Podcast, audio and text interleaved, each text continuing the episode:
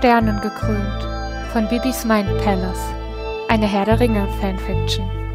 Kapitel 9 Der Pass des Karatas. Leliael biss die Zähne zusammen, während sie neben Gandalf den schmalen Pfad hinauf ins Gebirge stieg. Seit dem Vorfall mit den Kräbern waren inzwischen drei Tage vergangen, in denen sie stetig weiter in Richtung des Gebirgspasses gewandert waren.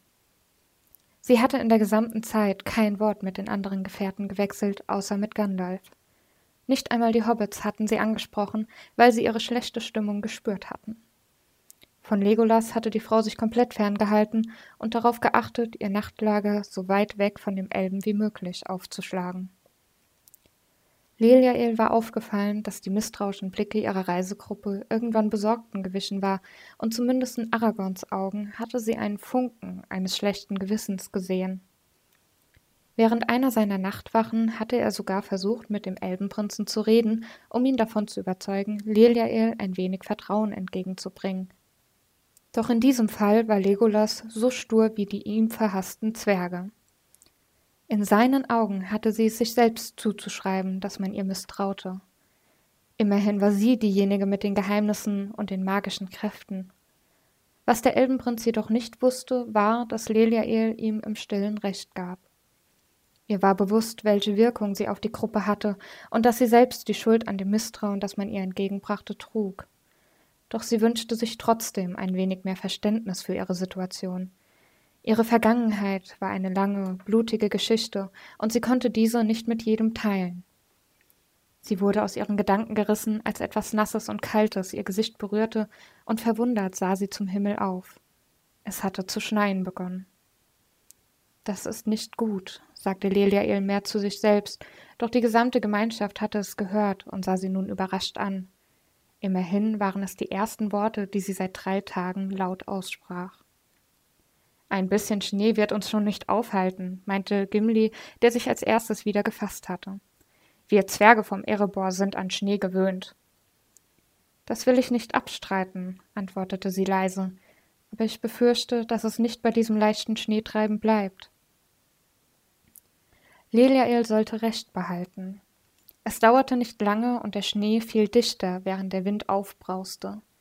Es fiel ihnen zunehmend schwerer, den Weg nach oben zu erklimmen, und inzwischen musste sogar Gimli zugeben, dass es nicht mehr mit rechten Dingen zugehen konnte. Sie waren bereits zu weit im Süden und noch nicht hoch genug im Gebirge, um auf solche Verwehungen zu stoßen. Gandalf stimmte dem Zwerg zu, dass dies nicht normal war. Erst als sie den schmalen Gebirgspfad verließen und einen breiten Berghang emporstiegen, hörte das Schneegestöber auf. Der Wind legte sich und die Wolken machten einem strahlend blauen Himmel Platz. Doch das bedeutete nicht, dass die Gemeinschaft nun schneller vorankam. Sie waren alle erschöpft, der Schnee reichte ihnen nach wie vor bis zu den Knöcheln und verwandelte den Boden unter ihren Füßen in eine rutschige Fläche. Plötzlich stürzte Frodo und rollte ein gutes Stück den Berg wieder hinab. Aragorn war es schließlich, der den Hobbit aufhing und ihn wieder auf die Füße zog. Alles in Ordnung, Frodo? Der dunkelhaarige Hobbit nickte und klopfte den Schnee von seinem Mantel, als er innehielt und hektisch an seinem Hemd herumtastete. Leliael beobachtete ihn und kniff die Augen zusammen, als Boromir plötzlich aus der Gruppe trat und etwas Goldglinzerndes aus dem Schnee hob. Es war die Kette, an der Frodo den einen Ring um den Hals getragen hatte. Sofort spannte sie sich an und beobachtete, wie der Mann den Ring fasziniert und mit einem abwesenden Ausdruck in den Augen betrachtete. Leise murmelte er etwas und streckte seine Hand nach dem Ring aus. Aragorn rief laut Boromirs Namen und legte eine Hand an sein Schwert. Doch der Gondorer schien den Waldläufer gar nicht zu hören. Seine Aufmerksamkeit galt noch immer dem Ring, der vor seinen Augen an der Kette hin und her schwang. Boromir, sagte nun auch Leliael, während sie vor ihn trat. Doch auch auf sie reagierte er nicht wirklich, und so griff sie einfach nach der Kette und entriss diese seinem stählernen Griff. Sofort richtete er seinen Blick auf sie, und ein Schatten legte sich für einige Sekunden auf sein Gesicht, doch dann atmete er tief durch und wandte sich schulterzuckend ab. Sie ersparte sich einen Kommentar und stapfte einfach zurück zu Frodo, während dunkle Stimmen in ihren Kopf eindringen wollten. Sie wehrte sie so gut es ging ab, doch ganz ausblenden konnte sie die Worte nicht. Sieh sie dir an. Du tust alles für sie, und doch misstrauen sie dir. Komm zu mir, und sie werden vor dir knien und dich um Verzeihung anflehen. Sie erreichte Frodo und legte ihm mit zitternden Händen die Kette wieder um den Hals. Als sie sich aufrichtete, bemerkte sie, dass Aragorn nach wie vor die Hand an sein Schwert gelegt hatte, doch als sich ihre Blicke trafen, ließ er dieses langsam los. Liliael spürte auch die Blicke der anderen in ihrem Rücken, und so schüttelte sie nur leicht den Kopf und wandte sich um. Wir sollten weitergehen. Sobald die Gemeinschaft den Berghang hinter sich ließ und in höhere Gefilde stieg, begann auch der Schneefall wieder. Dieses Mal entwickelte er sich jedoch innerhalb von Sekunden zu einem Sturm.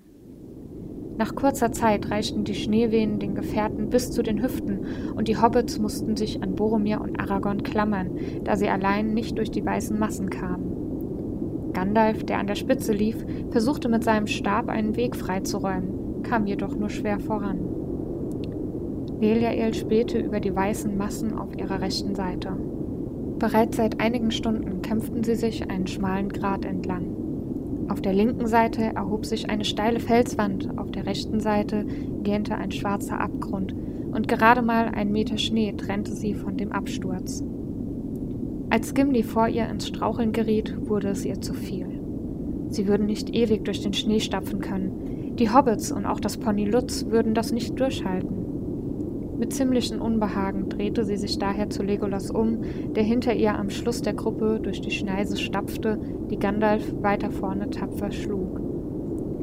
Wir können so nicht weitermachen, sagte Leliael und sah dem Elb fest in die Augen.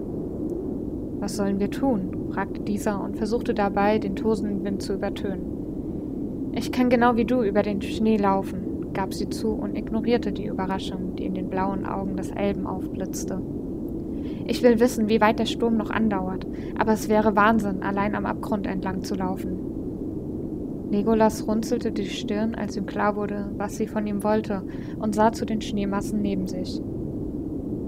Beantworte mir eine Frage. Kann ich dir vertrauen? Leliael erwiderte nichts, sondern sah Legolas nur tief in die Augen. Der Elbenprinz erwiderte ihren Blick und fand die Antwort, die er gesucht hatte.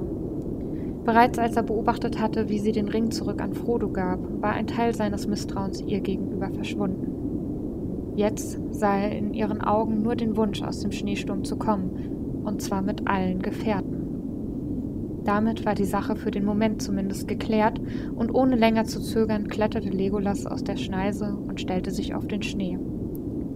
Leliael ergriff die Hand, die er ihr anbot, und gemeinsam kämpften sie sich an den anderen Gefährten vorbei.